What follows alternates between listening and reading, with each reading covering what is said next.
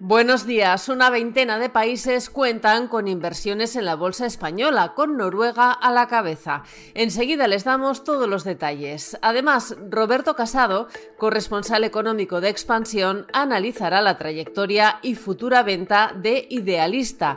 Y le resumimos que cuenta Patricia Ayuela, consejera delegada de Línea Directa, en la entrevista que publica hoy Expansión. Además, les hablamos de la apuesta de Garrigues por la inteligencia artificial y del dinero que va a recuperar BBVA tras la anulación de la reforma del impuesto de sociedades de Cristóbal Montoro.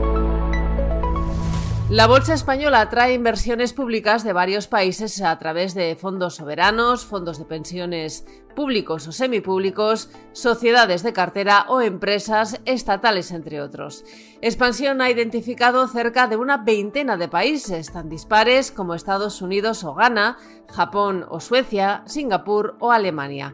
En conjunto suman algo más de 70.600 millones de euros invertidos en España en 351 participaciones.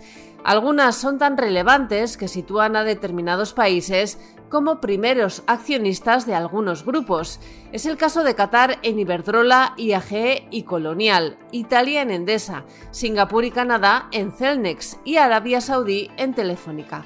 Por volumen destaca Noruega, cuyo fondo de pensiones Norges suma 13.800 millones de euros.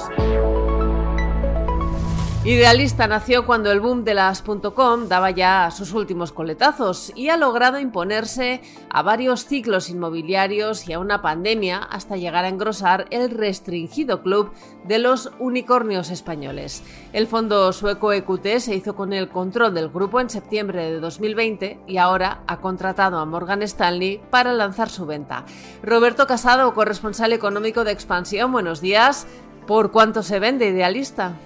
Hola, buenos días Amaya. Pues efectivamente, Idealista vuelve a salir a la venta. Eh, no es la primera vez, hay que recordar, en 2015 Apax Partners eh, tomó la mayoría en una operación valorada en 300 millones de euros. Cinco años después, en 2020, este fondo lo vendió a EQT, en este caso valorando la compañía en 1.300 millones de euros. Y ahora este fondo sueco pues, quiere obtener entre 2.000 y 3.000 millones de euros por el portal inmobiliario español. ¿Podrá conseguir esta valoración? Bueno, Idealista sigue dominando los mercados donde opera, principalmente España e Italia.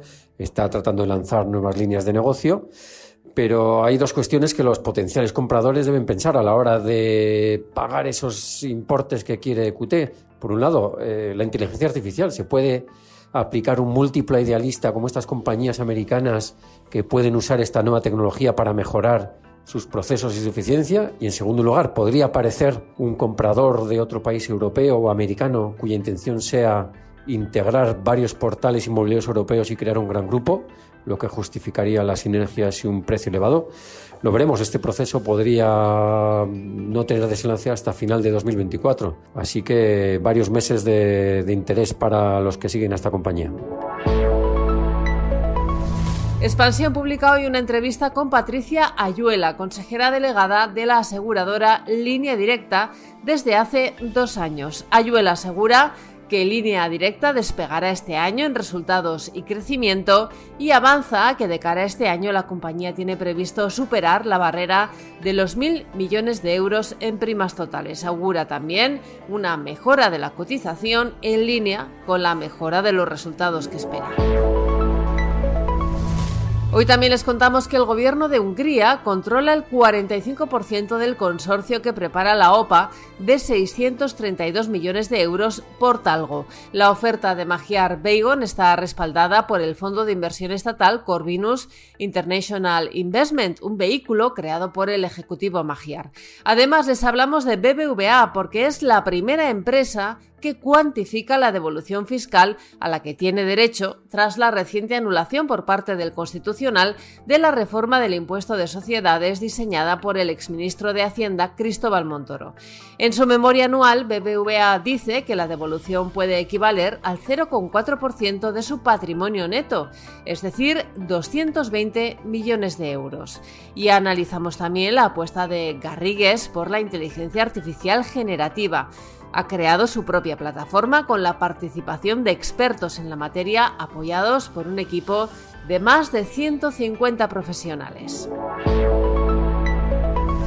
El Consejo de Ministros tiene previsto aprobar hoy el desarrollo a través del Instituto de Crédito Oficial, el ICO, de la nueva línea de avales del 20% para la compra de una vivienda, una medida que el Ejecutivo anunció y aprobó en mayo antes de las elecciones generales y que Sumar no comparte porque considera que todas las ayudas a la compra se acaban trasladando a los precios.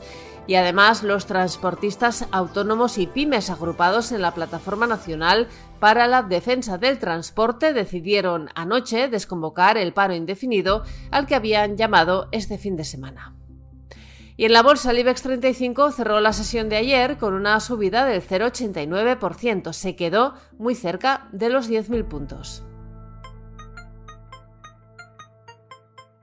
Financial Times desvela esta mañana que la firma legal estadounidense Latham Watkins está recortando el acceso automático a sus bases de datos internacionales por parte de sus abogados en Hong Kong.